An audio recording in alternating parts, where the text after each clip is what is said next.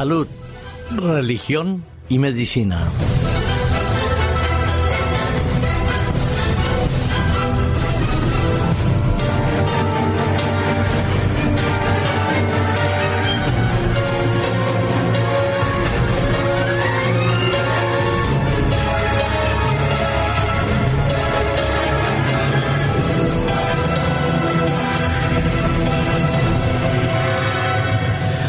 Cuando nosotros leemos noticias que vinculan la salud, la prevención y la ciencia, tenemos la tendencia a aceptar todo tal cual como nos lo dicen.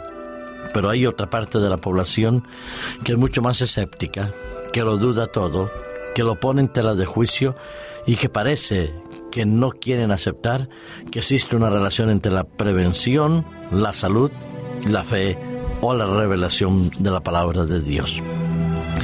Voy a compartir con vosotros una noticia que de cierta manera nos atañen especialmente a los hombres.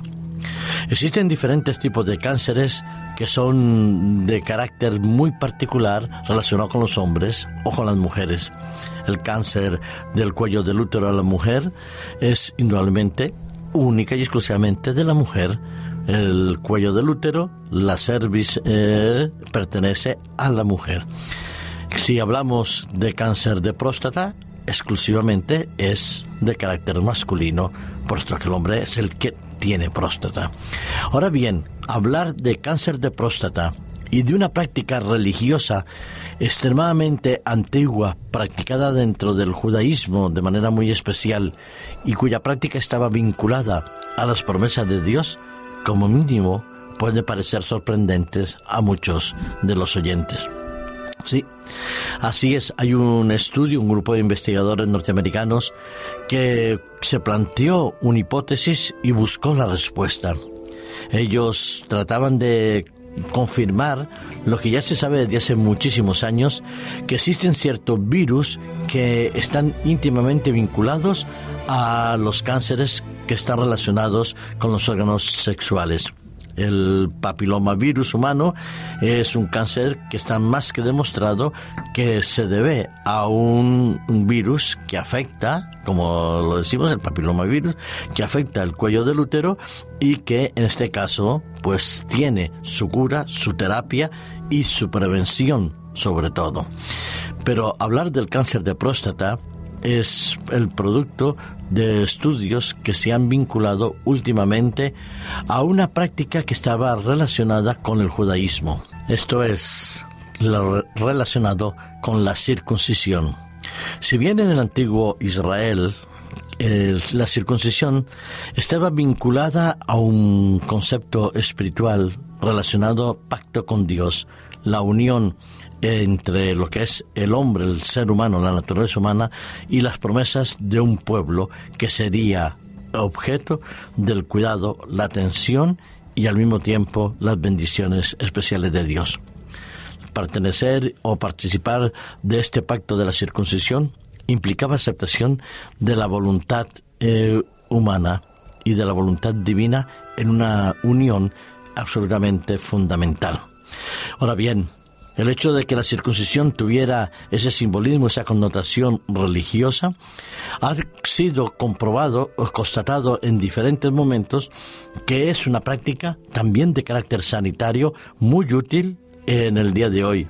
Tanto es así que en muchos lugares del mundo, a los primeros eh, días de nacido, el neonatal, es sometido a la circuncisión para permitir que los diferentes tipos de infecciones que se pueden tener debido a que el prepucio sea demasiado grande puedan al mismo tiempo mantener una mejor limpieza y mejor prevención de las enfermedades de transmisión sexual.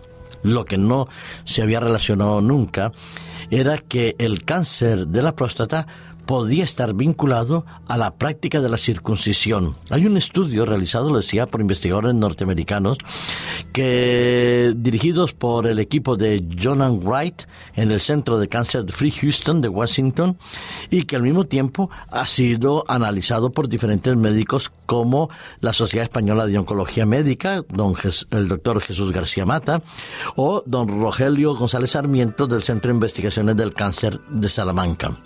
Ambos eh, investigadores españoles constatan que el estudio es absolutamente importante e interesante, pero que tiene que todavía realizarse diferentes eh, análisis, complementos y profundizar sobre estos mecanismos que lo relacionaban la circuncisión con eh, la prevención del cáncer de próstata.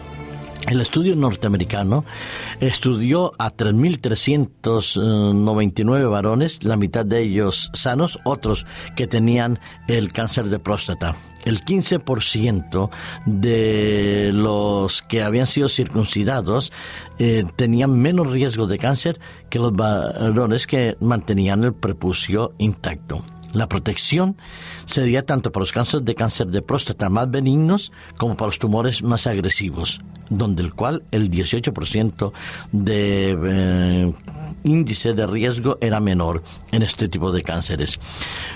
Pero hay un detalle además interesante en el estudio de ellos, que la prevención del cáncer de prostático debido a la circuncisión era eficaz cuando se hacía antes de mantener la primera relación sexual. Esta es una protección antitumoral mayor válida para aquellos que la habían practicado antes de su primera relación sexual. No es tan evidente cuando se había realizado después de ello. Sí, la circuncisión parece que protege contra el cáncer de próstata y una cirugía que reduce además seguro las infecciones de transmisión sexual que pueden originar otro tipo de patologías y indudablemente afectar en el caso del cáncer. Una práctica religiosa útil para la salud y al mismo tiempo interesante en la prevención.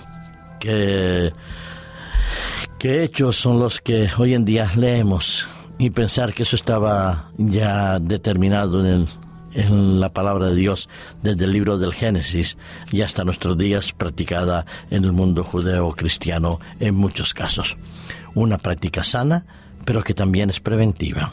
Yo creo que si Dios permitió que ese símbolo de la circuncisión existiera, tendría que también, tener en cuenta, seguro para él, los beneficios para nuestra salud sexual. Pero si la circuncisión eh, física, literal, la del prepucio, es útil y es importante, cuanto más nos sería pensar en lo que dice el texto de Deuteronomio capítulo 10, versículo 16. Yo os invito a que pongamos atención en él. Veamos lo fundamental de este pensamiento extraído de la palabra de Dios. Dice eh, Moisés en su libro de Deuteronomio capítulo 10 versículo 16, Circuncidad pues el prepucio de vuestro corazón y no endurezcáis más vuestro corazón.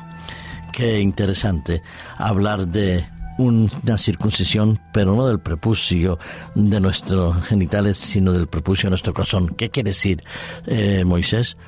Que lo más importante no es tanto lo físico, sino lo interior, nuestro corazón.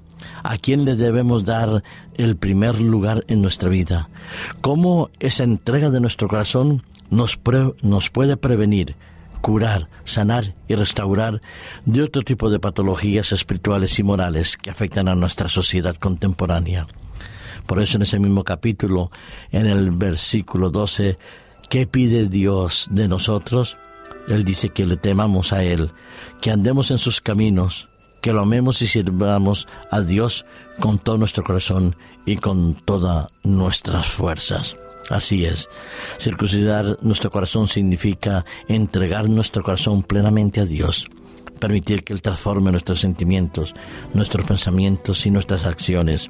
Significa amarlo, como dice ese texto, con toda nuestra fuerza, con todo nuestro corazón, con toda nuestra mente y con todo nuestro ser.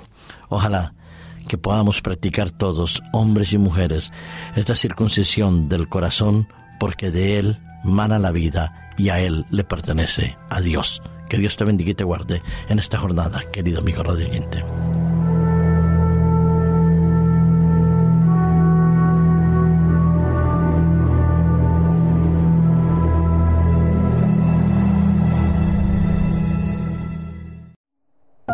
Producido por hopmedia.es